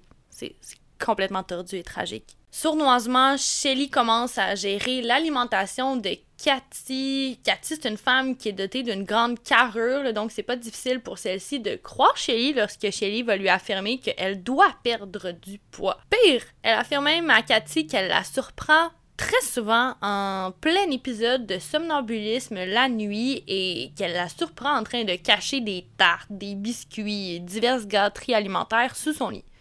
Elle va alors se donner le droit de se mettre à contrôler la nourriture de Cathy. Au fil du temps, Shelly va retirer tous les droits à Cathy et ici je passe assez rapidement là-dessus, mais dans le livre, c'est une très très lente agonie qu'il s'agisse de ses biens personnels, ses vêtements, ses livres, ses décorations, ou qu'il s'agisse de ses besoins vitaux de base comme se nourrir ou se laver ou tout simplement utiliser la salle de bain, Cathy Noreno n'est plus en mesure de ne rien faire sans la permission de chez Linotech. De manière absolument dégoûtante, l'état de Cathy Loreno va se dégrader sous les yeux de n'importe qui peut la regarder. Les enfants Notech se doutent très bien qu'il se trame quelque chose, mais complètement apeurés, ils n'osent juste pas intervenir. À plusieurs reprises, Shelly va forcer Shane Watson à porter des coups contre une Cathy Loreno qui ne cesse de s'affaiblir. Elle va faire la même chose avec Dave. L'état de Cathy va rapidement faire peur à voir. Elle a perdu tellement de poids, ses dents commencent à littéralement tomber et elle est tellement, tellement négligée que ses cheveux sont toujours en espèce d'état battu comme du foin, ses vêtements sont en lock, sa peau est sale. Nikki se souvient d'une fois en particulier où Cathy l'a regardée pleine de détresse. Il se rappelle que Cathy lui a dit Ouvre la station, j'aimerais tellement ça que tu puisses m'aider, mais je sais très bien que tu ne peux pas. Ferme la station. Une fois, Shelly décide de partir en camping pour une fin de semaine. Shelly notait qu'elle oblige Cathy à faire tout le chemin dans le coffre de la voiture. Idem pour le séjour, le Cathy de dort dans une valise pendant une fin de semaine entière pendant que Shelly, Dave, Nikki, Sam, Tori et même Shane dorment dans des tentes. Bien sûr, tous les enfants se doutent que quelque chose tourne pas rond, ils se doutent que c'est pas normal, mais ils vont demeurer cependant trop terrifiés pour parler. Le coffre de la voiture va devenir le lieu de trajet par défaut pour Cathy Loreno, elle qui passait le plus clair de ses journées à répondre aux ordres d'une Notek qui était évachée sur le divan à empiler livres et films d'horreur. N'avait même pas le droit à un siège derrière la voiture. Puis oui, il y en avait de la place. Nikki se rappelle qu'une fois, Cathy lui a demandé quelle température il faisait à l'extérieur alors qu'elle communiquait au travers du coffre, juste comme ça, tout doucement, d'une voix pleine de compassion, complètement résignée à subir son sort. Parlant d'être soumise et d'être résignée au moindre petit désir de Shelly, celle-ci va garder son grand titre de guérisseuse au trou proclamée et ben elle va forcer Cathy Loreno à gober plusieurs pilules sur une base quotidienne tout simplement pour l'aider. Dans le corps de Cathy Loreno se mélange du Prozac, du Lorazepam, du Nitroquick, du Athénolol, du Athénolol, Athénolol, je suis vraiment désolée, de l'Altas et du Paxil. Infirmière No, qu'est-ce que tu as à dire là-dessus? C'est sûr qu'elle est morte. T'as plein de classes de médicaments possibles qui se contre-indiquent sûrement, tout dépendant de la souche du médicament. En tout cas, eh boy! Je répète, Cathy se fait donner ce cocktail tous les jours. Nikki se rappelle la fois où Shelly va avoir forcé Cathy Loreno à se déshabiller et elle va l'avoir forcé à se glisser sur une colline enneigée durant des heures complètement nue. Elle se souvient encore à ce jour des pleurs de Cathy Loreno qui suppliait à Shelly et à Dave de la pardonner et de la laisser rentrer. Le lendemain, Nikki se souvient encore plus vivement des traces de sang qui descendaient la colline de neige. C'était comme une colline toute rouge. Malgré le fait que Cathy soit la principale cible de Shelly, à ce moment-là, ben, Shelly va continuer tout de même d'abuser les enfants sous sa charge. Un soir, alors que Shane va avoir commis un acte quelconque, elle va le forcer à retirer ses pantalons. Elle lit ses chevilles ensemble avant d'appliquer une lotion Icy Hot sur son pénis. C'est comme une crème pour glacer et réchauffer ton dos avant de recevoir un massage. Ça sent fort, ça picote juste en respirer l'odeur. Imaginez-vous vous le faire enduire sur vos parties génitales. C'est parce que cette crème-là, il y a plusieurs degrés à ça. Puis j'imagine qu'elle n'est pas allée avec le degré qui était le plus soft. Puis il y a certaines peaux que ça. Pas juste certaines peaux, c'est juste trop fort, ça peut, ça peut brûler la peau. Si tu mets ça sur la peau très sensible d'un prépuce, euh, mes, mes prières sont pour Shane. Justement, un jour, Shane va prendre la décision de finalement passer à l'acte et de s'enfuir, mais Dave Notek avait raison. On ne peut simplement pas s'enfuir de Shelly Notek. Shelly va passer des heures et des heures et des heures à arpenter les rues à la recherche de Shane Watson, puis ben, elle va le retrouver. Ouvre la station. Ne nous fais plus jamais ça. J'ai eu si peur. Je t'aime. On t'aime. Ferme la station. Éventuellement, la famille va devoir déménager et va se relocaliser dans une maison qui est beaucoup moins isolée. Shane et Nikki se souviennent avoir passé des jours et des jours à espionner les voisins afin de savoir, ben, qu'est-ce qu'on entend à partir de chez eux. Mais il s'était enfui où, Shane? Ils ont, ils ont pas posé de questions? Ben, elle sait très bien qu'il s'est enfui de leur emprise. Elle est très au courant que le, l'ambiance est toxique. Ouais, ouais, mais lui, il s'est-tu enfui chez quelqu'un? Parce que si ces personnes-là, ils ont, ils ont juste fait OK, bye, c'est beau, retourne avec ta mère sans poser de questions. Non, Shane ne connaissait personne. Shane était livré à lui-même. Et c'est la raison pour laquelle Shelly le prit sous son aile. Donc Shane ne faisait que courir dans le bois en essayant de trouver de l'aide, ce qu'il n'a malheureusement pas trouvé jusqu'à ce qu'il se fasse rencontrer par un véhicule. Celui de Shelly. OK, c'est bon. Ben, pas c'est bon, mais j'ai compris. à la nouvelle maison, que j'ai mentionné il y a quelques instants, Shelly Notek va continuer d'exercer le même abus mental auprès de Cathy Loreno. Idem pour son abus physique et psychologique, justement, un jour, tout bonnement, elle décide de relocaliser la chambre de Cathy, qui dormait déjà sur le plancher, au sous-sol. Pas au sous-sol à n'importe quel endroit. Elle la place dans la salle des fournaises, près d'un baril d'huile. C'est une chambre froide et surtout qu'il n'y a même pas assez d'espace pour accueillir ne serait-ce qu'un matelas simple. Un jour, Sammy se souvient avoir tenté d'accrocher quelques décorations pour faire plaisir à Cathy. Paniquée, Cathy l'a chicané, les a toutes décrochées, lui a dit qu'il fallait absolument jamais qu'elle recommence parce que ben, si Shelly voyait ça, elle allait le regretter. En 1991, l'état de santé de la mère de Cathy Loreno va commencer à être assez inquiétant. Le celle-ci tente de rejoindre sa fille par toutes les manières parce qu'elle sait très bien qu'elle est chez Shelly Notek et elle va se faire répondre que Cathy elle est en fait partie avec un nouveau petit ami. Ainsi va être créé le personnage de Rocky. Un prince charmant venu enlever Cathy Loreno sur son cheval blanc galopant jusqu'au Canada où ils vécurent heureux. La famille de Cathy est un peu confuse, mais somme toute assez heureuse pour elle, qui ne mérite pas d'un amour digne d'un conte de fées. Sauf que Cathy Loreno vit un véritable cauchemar. On se souvient du fait que Shelley interdisait à Cathy Loreno de se doucher. Ben, le peu de fois où la pauvre Cathy a eu le droit de se faire laver, entre guillemets, elle était toute nue, dans le jardin, dans la boue. Mais Shelley notait qu'elle n'utilisait pas du savon. À la place, elle lui balance de l'eau de Javel. De l'eau de Javel. Je savais que tu allais dire ça.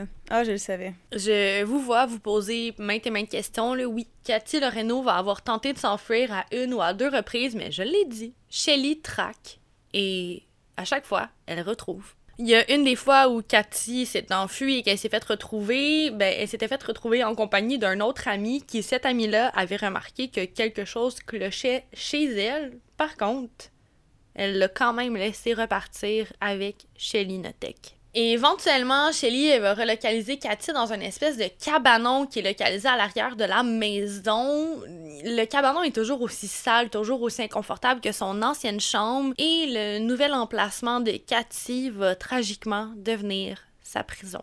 Souvent, Shelly va l'y enfermer des semaines durant, peut-être même des mois durant. Une fois, alors que Shelly, elle est sortie, Shane va entrer à l'intérieur du cabanon et va ordonner à Cathy de s'enfuir. C'est l'occasion parfaite, mais elle qui voit le jeune homme comme un bourreau, ben, on se rappelle que Shelly l'obligeait constamment à battre Cathy et que ben lui, il l'écoutait par peur des répercussions, mais Cathy va refuser d'écouter parce qu'elle est terrorisée. Elle est certaine que c'est un test. Plus les abus envers Cathy vont s'intensifier, moins de temps Dave Notek va désirer passer au domicile. D'ailleurs, lui, il subit le même châtiment que Randy. Il est contraint de verser l'entièreté de son chèque de paye à sa femme et il se fait même empêcher l'accès à la maison. Donc, il va souvent résider où il travaille. Donc, il va dormir sur le site de son travail dans sa voiture. Il a juste pas le droit d'aller dormir dans son propre lit. Tout comme grand-mère Anna des décennies plus tôt, Shelly Notek empêche son mari d'avoir accès à la maison et à l'argent qu'il gagne, juste comme ça.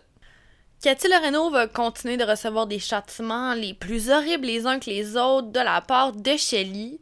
Un jour, elle va même se faire attacher à une espèce de planche de bois et elle se fait plonger la tête dans l'eau encore et encore et encore. Les sœurs Notek sont presque encore capables d'entendre les cris de Cathy de lorsqu'elle était plongée sous l'eau et qu'elle suppliait pour sa vie. Une fois, Shelly va concocter un smoothie qui est rempli de tous les ingrédients qui étaient pourris dans son frigo et elle va ordonner à Cathy de le boire parce que ben, ça va être bon pour elle. Coup après coup, Nikki va décrire Katie Loreno comme un géant hématome ambulant. Cathy continue de se détériorer jusqu'à ne plus être en mesure de ni parler ni bouger. Chaque fois que des blessures vont être infligées sur Cathy, ben Shelly la guérit à coups d'eau de javel. Alors que Cathy est complètement affaiblie après l'un des nombreux châtiments infligés par son bourreau Shelly, commence à vomir. Mais elle est toute seule, elle est faible, elle est vulnérable, elle est abandonnée et elle est battue. Elle s'étouffe sur son propre régurgie et elle va rendre l'âme. Cathy Loreno devient la toute première victime de meurtre des mains de Shelly Notek. Afin de cacher les preuves incriminantes, le bourreau décide de tout brûler. En fait, elle va décider de forcer son mari Dave Notek à tout brûler à sa place, dont le corps de Cathy Loreno. Elle va d'ailleurs forcer Nikki et Shane à ratisser le sol après l'avoir enflammé afin de recueillir chaque petit bout d'os, chaque petit bout de Cathy. Elle est claire, voire catégorique, personne ne sait pour Cathy, sauf la famille Notek. Shelly promet de traquer et de hanter quiconque oserait parler de ce qui s'est produit. Revient en jeu la narrative du petit ami Rocky. Ils vécurent heureux, déménagèrent au Canada et ne furent jamais revus. Après la mort de Cathy, l'abus se dirige l'air chef vers Shane. Complètement incapable d'endurer ce traitement une seule seconde de plus, il va se confier à Nikki. Là, des photos de Cathy. Des photos très incriminantes. Il s'agit de son corps, rien de moins, des preuves qui relient Shelly Notek au meurtre de Cathy Loreno. Et eh bien, il compte s'enfuir avec les photos afin de les rendre à la police. Pour une raison que même à ce jour, elle n'est pas réellement capable de comprendre des années plus tard, Nikki va tout avouer à sa mère. Peu de temps après, alors que Nikki, Sammy et Tori rentrent à la maison, elles remarquent l'absence de Shane. Bizarrement, Shelly, qui traquait toujours sans relâche les rescapés, accepte le départ du jeune homme. Quelques jours plus tard, elle affirme aux sœurs qu'elle a retrouvé une note sur le lit de Shane. La note mentionne combien Shane aime Shelly et qu'il est simplement très reconnaissant de s'être trouvé un emploi qui est très payant en Alaska. Il va appeler, il promet. Cette information laisse immédiatement un goût amer dans la bouche de Nikki. Shane déteste Shelly. Pourquoi est-ce qu'il lui aurait laissé une lettre alors qu'il ne lui a rien laissé à elle? C'est alors qu'une idée commence doucement à germer dans sa tête. Et si Shelly s'en était pris à Shane à cause de ce qu'elle avait dit? Est-ce qu'elle a expliqué? Est-ce qu'elle a fait ça sous torture? Est-ce que c'était juste... Tu sais, elle a jamais expliqué le pourquoi du comment la conversation s'est enroulée, non? Elle affirme qu'elle ne sait toujours pas à ce jour les raisons pour lesquelles, mais elle se doute qu'une partie derrière les motifs est probablement le désir d'être aimée par sa mère. Tu sais, quand tu lui rapportes une nouvelle aussi importante, je, je sais pas, en même temps, pour l'enfant qu'est Nikki, elle a cette information-là. Elle sait que si jamais sa mère tombe sur les photos et qu'elle est au courant que Nikki le savait, ben Nikki est probablement décédée. Fait que Nikki est comme un peu en mode fight or flight à ce moment-là, tu sais. Ouais, c'est très compliqué cette histoire-là.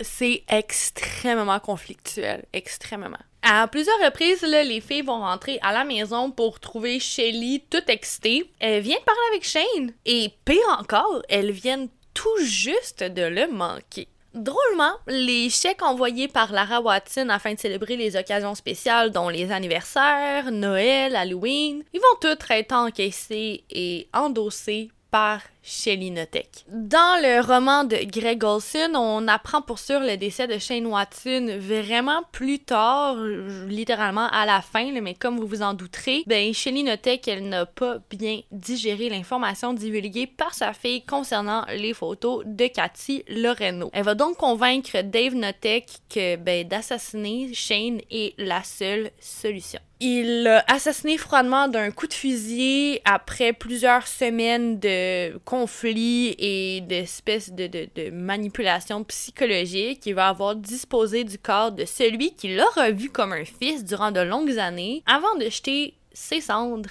dans l'océan Pacifique. Donc, on comprend qu'il va avoir également brûlé Shane Watson. On s'en doutera bien, mais avec le départ, entre guillemets, de Shane, le bourreau qu'est va se retourner vers sa proie de prédilection, Nikki. Elle va éventuellement lui refuser l'accès à la maison, va la laisser dormir dans le froid sur le porche de la maison, lui enlever les accès à des vêtements propres pour aller à l'école, alors qu'elle offre des vêtements dernier cri à Samy et à Tori. Littéralement, le Samy et Tori s'entendent super bien avec tout le monde à l'école, sont assez populaires, mais Nikki est une risée parce qu'elle est sale et elle est bizarre. Au fil des années, Shelly commence à instaurer une narrative voulant que ben Nikki c'est un espèce de danger envers Samy et Tori qu'elle va leur donner la poids c'est qu'elle mentionne qu'il faut absolument, absolument rester loin de Nikki à tout prix. C'est une Nikki complètement seule, aliénée et torturée qui va tenter de s'enlever la vie éventuellement. Elle était complètement incapable de visualiser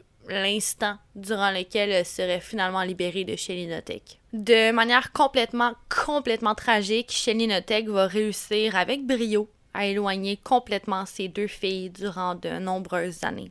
Je dis deux filles parce que ben, Tori, à cette époque-là, n'a juste pas l'âge de se souvenir réellement de Nikki, donc pas besoin de la loin de Nikki. Tori ne fait qu'écouter les dires de sa mère. Nikki, c'est une mauvaise personne et Tori la croit. Ce n'est que lorsque la sœur de Dave va offrir d'accueillir Nikki au Canada durant un été qu'elle va goûter à une espèce de forme de liberté pour la première fois. Elle va passer la saison estivale entière chez sa tante et elle va se sentir heureuse pour la première fois de sa vie. À ce moment-là, elle se promet de tout faire en son pouvoir pour pouvoir s'émanciper de sa mère. Après tout, c'est vraiment tragique, mais il a fallu qu'elle reçoive un traitement ne serait-ce normal que de la part de sa tante pour réaliser à quel point ce qu'elle vivait à la maison était problématique. Alors elle va prendre la décision que c'est assez. Plus tard, elle va également passer l'entièreté de l'été de l'an 97 chez sa grand-mère Lara Watson. Elles vont renouer immédiatement et Nikki, elle pourrait pas être plus comblée. C'est encore mieux. Lara, elle la traite tellement bien, elle l'aime, elle la traite comme un adulte en part entière, elle l'écoute quand elle parle. Quelque chose que Nikki n'a jamais vécu. Et puis éventuellement, ben Lara comprend bien que Nikki se sent complètement heureuse sous son toit, alors elle va lui offrir un réel échappatoire. C'est un boulot en tant que préposée aux bénéficiaires à l'endroit où elle travaille. Aussitôt, Nikki commence-t-elle à se sentir de plus en plus libre de l'emprise de sa mère? Aussitôt va-t-elle commencer à voir le camion de son beau-père, Dave, rôder autour d'elle, de son travail, de son domicile? Ce qu'elle se fait traquer? Ouvre la station. Je suis presque certaine qu'ils essayaient de mettre la main sur moi je suis chanceuse d'être encore en vie. Ferme la station. Quelques mois après son départ, alors qu'elle se découvre tout doucement, Nikki, a une grande surprise en rentrant chez Lara. Samy est là. Les retrouvailles sont touchantes, sont émotives. Samy comprend alors que ben Shelly a mentait sur toute la ligne. Dans le fond, je, veux juste préciser ici, le Nikki et Samy, elles avaient une relation extrêmement, extrêmement proche au fil des années. Elles se sont soutenues durant les abus, elles ont essayé de surmonter ça ensemble, elles ont même eu beaucoup de plaisir à jouer comme des enfants ensemble. Donc, Samy le savait au fond d'elle que Nikki était une bonne personne et que probablement que sa mère était en train de mentir, mais elle était toujours vraiment dans un état conflictuel. Elle ne savait pas quelle vérité choisir. Comme tu l'as c'est un cas qui est très, très compliqué. Donc, justement, lorsque Sammy va rencontrer Nikki après toutes ces années, tout ce temps à se faire dire une espèce de narrative dans laquelle Nikki c'est une personne qui est complètement mauvaise, ça va être un des moments les plus marquants pour Sammy parce que ben, c'est là qu'elle a réalisé à quel point sa mère était capable de manipuler et à quel point Nikki était une femme tout autant traumatisée qu'elle pouvait l'être. Nikki, c'est pas un monstre, au contraire, elle aussi, c'est une victime.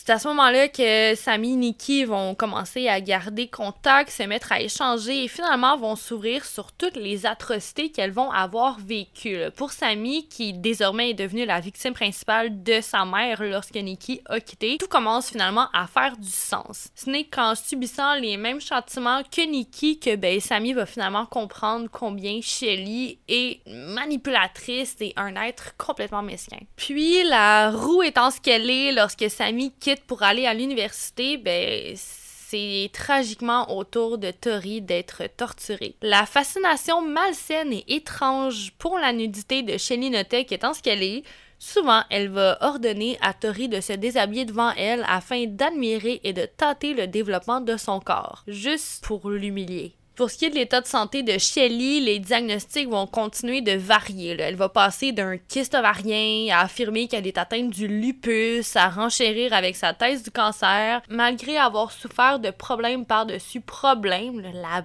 battante qu'est Shelly ne s'affaiblit pas. Elle ne va même pas perdre un seul cheveu lors de ses traitements de chimiothérapie. Mais quel super-héros on est aux alentours de 2001 lorsque Ronald Woodworth entre dans la vie de Shelly Notek, tout juste divorcé de son mari des 15 dernières années, duquel honnêtement il s'est fait domper de manière très violente. Ben pas violente en, matière psychologique, mais en matière comme dramatique. Il a dû se sentir comme un moins que rien. C'est vraiment pas une belle fin de relation.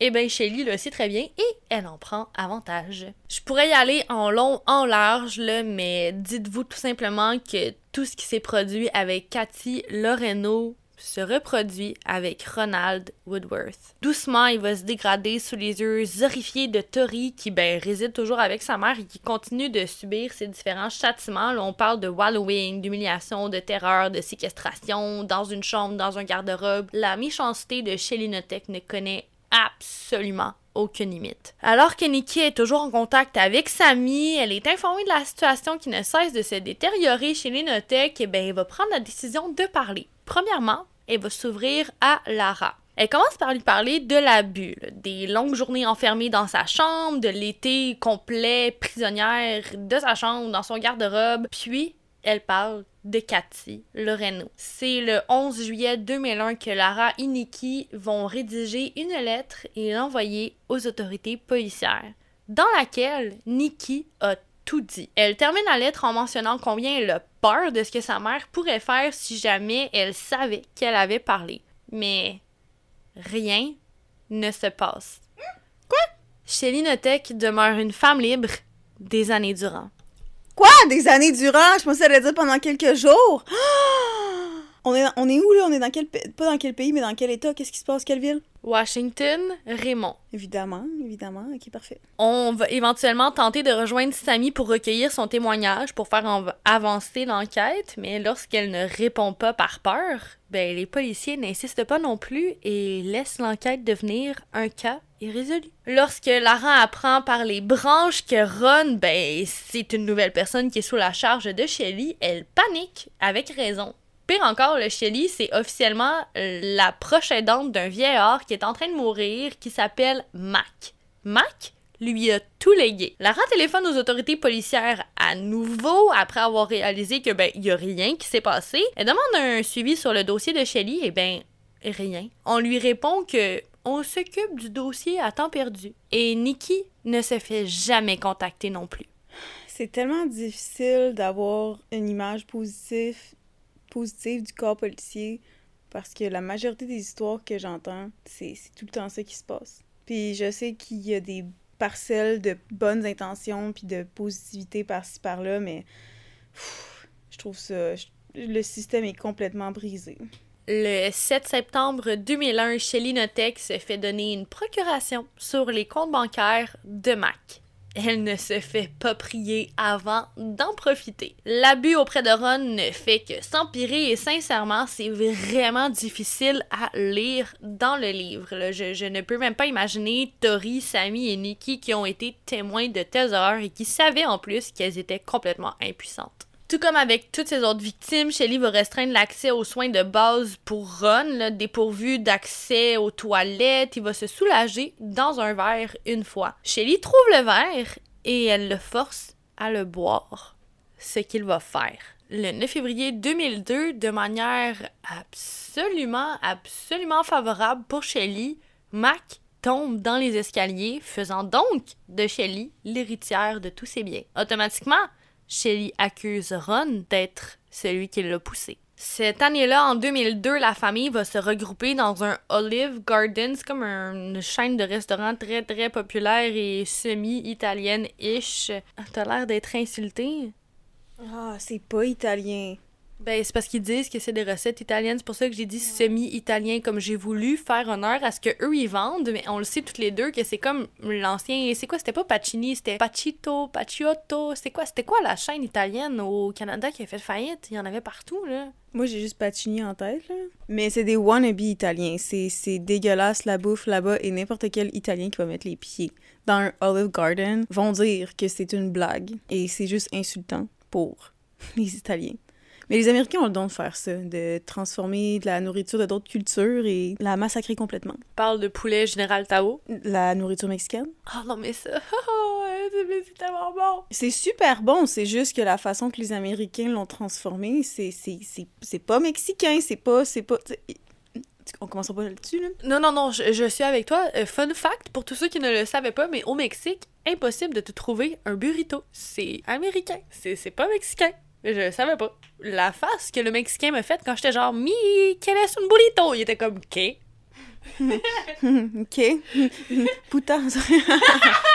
Mais non, la chose qui me dégoûte le plus quand je vais aux États-Unis, c'est honnêtement, c'est les restaurants italiens. Ah, si je veux manger des raviolis en canne à 2 je vais chez aller au Provigo à côté de chez nous. Merci, bonsoir. J'aurais dit, et Noémie, drop de mic, mais on, a d'autres choses à se dire. Fait qu'on on reprend le micro. Bref, on essayait de dire que la famille s'est rejointe dans un restaurant qui s'appelle Olive Garden. On est en 2002 et c'est officiellement la dernière fois que Nikki va voir Shelly Notek. Encore à ce jour, on ne sait pas les raisons derrière la mort de Mac.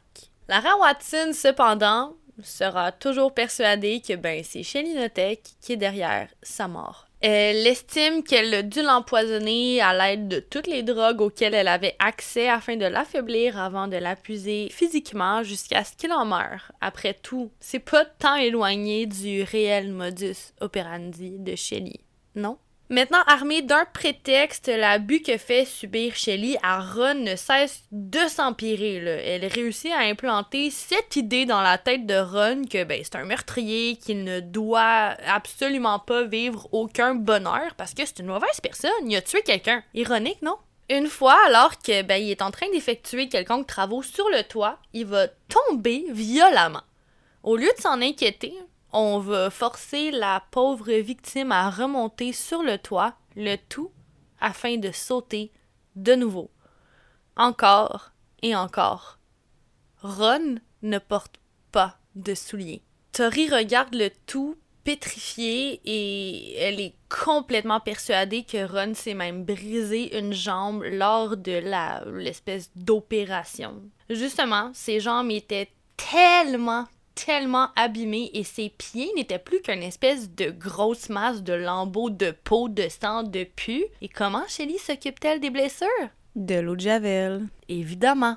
Tout comme Cathy, bien que la présence de Ron ait graduellement diminué les attaques de Shelly envers Tori, ben, Shelly se tourne occasionnellement vers sa fille pour la torturer parce que, ben, elle est comme ça. Elle veut rappeler que n'importe quand, elle peut tiquer comme une bombe à retardement. Une fois en particulier, alors que Ron est incapable de s'occuper des chiens, oui, oui, les chiens, j'en ai pas parlé, mais Shelly détenait plusieurs animaux, elle a souvent été accusée de négligence, mais ça, ça aurait pu être un épisode à part entière tellement ça vient me chercher, fait que j'en ai pas parlé, mais euh, elle va demander à Tori de prendre soin des cages et de nettoyer les habitacles des chiens à la place de Ron parce que, ben, on se souvient, il est trop faible pour le faire. Il s'est fait forcer de sauter d'un toit pour le fun. Jugeant que Tori a fait un faux mouvement, un travail insatisfaisant, Shelly va jeter sa propre fille dans la cage à chiens que Terry est en train de, de récurer et elle enferme sa fille durant des heures dans une cage Tout comme l'animal effrayé qu'elle est en train de devenir, Tori notait qu'il reste enfermé dans la cage durant des heures. Pour ce qui est de l'abus psychologique, il a bien évidemment pris plusieurs formes. Il y a une d'entre elles qui était littéralement le fait de faire croire à Tori que, ben, je l'ai dit plus tôt, sa sœur Nikki c'était le diable en personne et Shelly a tellement répété cette rhétorique que, ben, Terry a commencé à le croire. Lorsque Sammy va l'amener en week-end, toutes les deux, elle va lui annoncer avoir organisé une rencontre surprise avec Nikki. Et ben Tori panique. Son premier réflexe est de refuser. Elle a tellement peur de sa mère que même à des kilomètres plus loin, elle n'ose pas la désobéir. Elle ne regrettera pas un seul instant d'avoir finalement accepté lorsque finalement elle va serrer sa grande sœur Nikki dans ses bras. Tout comme avec Sammy des années plus tôt, Nikki va s'ouvrir, partager ses plus grands traumatismes et à son plus grand désarroi, ben les trois sœurs se comprennent toutes parce qu'elles ont toutes vécu les mêmes atrocités. Durant des heures, les sœurs Notek vont échanger souvenirs, câlins, pleurs, cicatrices et elles vont continuer de faire de même durant des années durant à la suite de cette rencontre. C'est le 22 juillet 2003 que les abus de Shelly Notek vont avoir raison de Ron Woodworth. Dave et Shelly Notek vont prendre la décision d'enterrer le corps de Ron Woodworth à l'arrière de leur domicile. Lorsque Tori va téléphoner à Sammy pour lui annoncer la nouvelle, c'est la goutte de trop. Tori est en danger, Tori subit de graves abus et maintenant que Ron n'est plus là, Tori doit absolument être sauvée. Le 6 août 2003, Nikki et Sammy se rendent au poste de police du Pacific County et elles disent tout. Sauf que cette fois, elles sont deux. Et cette fois, elles se font prendre au sérieux.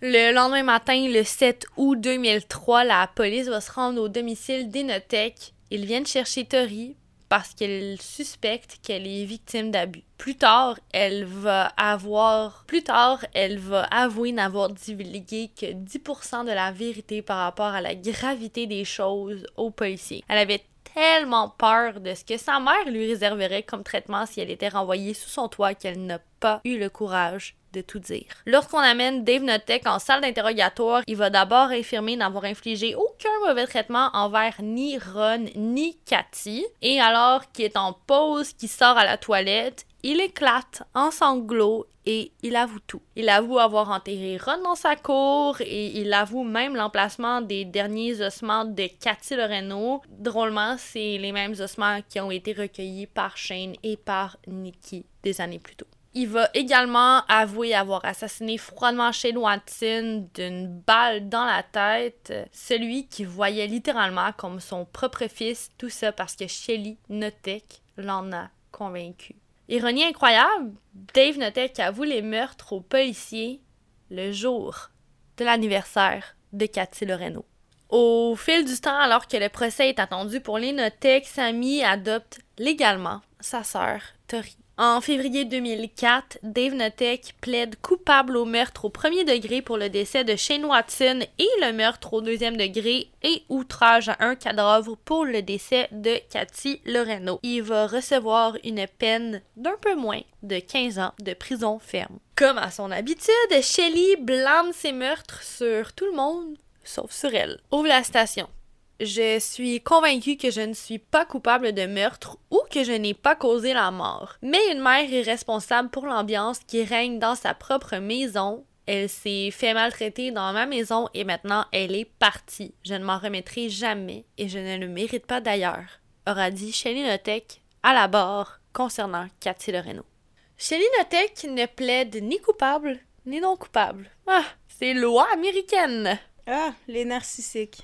Elle entre dans un plaidoyer qui se nomme le Alford Plea aux États-Unis. Dans le fond, elle accepte de plaider ni coupable ni non coupable et comme elle deal, si on veut, elle négocie sa, sentence, puis elle négocie qu'elle va passer les 17 prochaines années en prison. Son Alford Plea ne l'oblige même pas à passer à la barre, à relater ses crimes au jury, mais le juge ne la prend pas en pitié, puis il gobe pas son jeu. Pour la première fois de sa vie, quelqu'un voit clair dans le jeu de Shelly Notek. Il va la condamner à 22 ans de prison ferme, malgré le raccord qui stipulait qu'elle ne serait enfermée que 17. 22 ans? 22 ans. 22, oui. C'est en 2016 que Dave Notek va avoir retrouvé sa liberté et malgré tout, il continue de garder contact avec Sammy et avec Tori et comme j'ai mentionné, Nikki, pour sa part, elle n'a jamais désiré entrer en contact avec les Notek, qu'on parle de Dave ou de Shelly, c'était terminé pour elle. Shelly Notek a d'ailleurs été libérée le 8 novembre 2022, donc euh, il y a exactement un an aujourd'hui, au moment où vous écoutez cet épisode. Il est d'ailleurs dit dans les articles que j'ai consultés que Shelly Notek devait rester sur surveillance accrue d'ici minimum un an après sa sortie. Ben, je vous confirme que ça, ben, c'est aujourd'hui. Restez à l'affût dans un épisode, un moment what the fuck près de chez vous pour peut-être en apprendre plus si jamais détails il y a. Mais aujourd'hui, Nikki, elle réside dans une banlieue de Seattle. Elle est à la tête d'une entreprise qui fonctionne assez bien avec son mari, qu'elle adore et qui lui rend très bien. Elle réside dans une énorme maison qui, on va le dire dans cette économie, là, mais une valeur de plus d'un million de dollars. Et tout de même, elle remplit chaque recoin de son énorme maison d'amour et de bonté. Nikki c'est une maman. Tous les jours, elle guérit peu à peu l'enfant intérieur en elle qui est et qui sera toujours profondément blessée. de devenir la mère qu'elle n'a jamais eue va l'aider grandement à guérir ses blessures et on peut affirmer aujourd'hui que Nikki, c'est une mère extraordinaire. Sammy, pour sa part, réside toujours à Raymond. Elle enseigne dans une école primaire et elle aussi, elle trouve ça extrêmement thérapeutique de donner de l'amour à des enfants parce que, ben, c'est tout ce que ça mérite un enfant. Tori réside dans l'État d'Oregon et s'occupe des réseaux sociaux pour un centre hospitalier. Et malgré les faits qu'elles se portent toutes merveilleusement bien, il ne passe pas une journée sans qu'elles aient une pensée pour les victimes de Chelinothèque. Cathy Loreno, âgée de 36 ans, est au cœur d'une douceur sans nom. Shane Watson, âgé de seulement 19 ans et avec une humanité sans limite. Ronald Woodworth, âgé de 57 ans et à la générosité infinie. On soupçonne également chez Linotech d'avoir tué Mac et il faut également rappeler que parmi les victimes du monstre Shelly, il y a Les et Lara Watson, tout comme ses propres filles, Nikki, Sammy et Tori. Le lien qui unit les sœurs est indescriptible et incompréhensible, intangible et inimaginable. Malgré toutes les atrocités qui entourent les sœurs Notek, elles se rejoignent d'une manière complètement et incroyablement belle. Dans toute la tempête, elles se sont trouvées, elles se comprennent et par-dessus tout, elles se soutiennent. Et c'est ainsi que se termine l'histoire d'aujourd'hui. Une histoire de torture, de meurtre, d'abus et surtout une histoire de survivante. Premièrement, bravo Jess pour avoir si bien raconté cette histoire qui mérite d'avoir une voix et que je comprends pourquoi que c'est pas plus connu dans le monde du true crime ou juste dans le monde tout court. Deuxièmement, 22 ans, j'imagine c'est parce qu'il n'y avait pas tant de preuves physiques vu que tout a été brûlé, mais en tout cas, même à ça, il y a des crimes qui sont commis qui méritent pas 30 ans de prison, mais les personnes reçoivent quand même 30 ans de prison, donc euh, cette personne-là a reçu seulement 22 ans, tout ce qu'elle a commis. C'est aberrant. Euh, Dave, je comprends que lui aussi c'était une victime dans tout ça, mais c'est quand même assez un terrain glissant, c'est vraiment nébuleux. Puis c'est juste, ouf, c'est. J'ai l'impression que je me suis fait rentrer dedans par un train, mais au ralenti, si je peux dire ça comme ça. Wow! Mais wow! Tu viens de mettre des mots sur comment je me suis sentie en lisant le livre. Les deux, on fait juste fixer le, le, plafond depuis tout à l'heure. Comme on est juste morte à l'intérieur, je pense, après cette histoire-là. Bonne chance pour l'édite, en tout cas. Euh, fait que, ben, c'est ça. C'est. c'est... J'espère que je vous ai donné envie de lire le livre. Honnêtement, je sais pas si je l'ai mentionné au début du podcast, mais je l'ai lu deux fois parce que, ben, on me l'a enlevé. Ben, pas on me l'a enlevé, mais je l'ai oublié comme une conne. Puis la deuxième fois, étant donné que je savais à quel point Shelly notait que c'était une personne dégoûtante, j'ai tellement plus accroché dans les premières 100 pages du livre parce que, bon, on décrit d'où vient Shelly, l'histoire de ses parents et tout ça, puis c'est tellement plus accrochant lorsque tu connais le personnage qu'est Shelly. Mais honnêtement, là, autant la première que la deuxième fois, l'horreur que j'ai ressentie en lisant le châtiment qui a été donné autant à Nikki, à Sammy, à Shane qu'à Cathy ou qu'à Ron, ce livre-là, automatiquement, est tombé dans le top 5 de mes livres préférés. Je n'ai jamais autant été habité par un roman de toute ma vie. Je me rappelle que tu m'avais dit, justement, quand tu avais oublié le livre et qu'après tu l'avais relu, ben, tu avais recommencé à le lire, que c'était deux expériences pendant ta lecture, puis que les deux expériences étaient complètement incroyables, si je peux dire ça comme ça. Tout ne pas être à, des, avoir des connotations euh, positives, là, mais ce que tu dis, ça. En tout cas, ça, moi, j'ai bien le goût d'acheter ce livre-là. Je trouve que Greg devrait te répondre. fait que, ben, parlant de souplets, nous, souplets, on aimerait ça vous revoir la semaine prochaine, puis on a comme une petite tradition pour vous donner envie d'être là, la semaine d'après, ben, on vous donne une petite bande-annonce, ou comme on dit dans notre langage, crème et cocktail, un petit teaser. Fait que, nous, de quoi tu me parles la semaine prochaine? Mon teaser va être court. L'épisode de la semaine prochaine, je vais parler de la blonde la plus connue des États-Unis et des fausses vérités et de la vraie vérité à propos de sa vie et de sa mort. J'ai juste une chose à dire. Quand vous marchez en haut des bornes où il y a beaucoup d'air, retenez votre robe et soyez là la semaine prochaine à Crémer Cocktail. Cheers, guys! Chien, chien!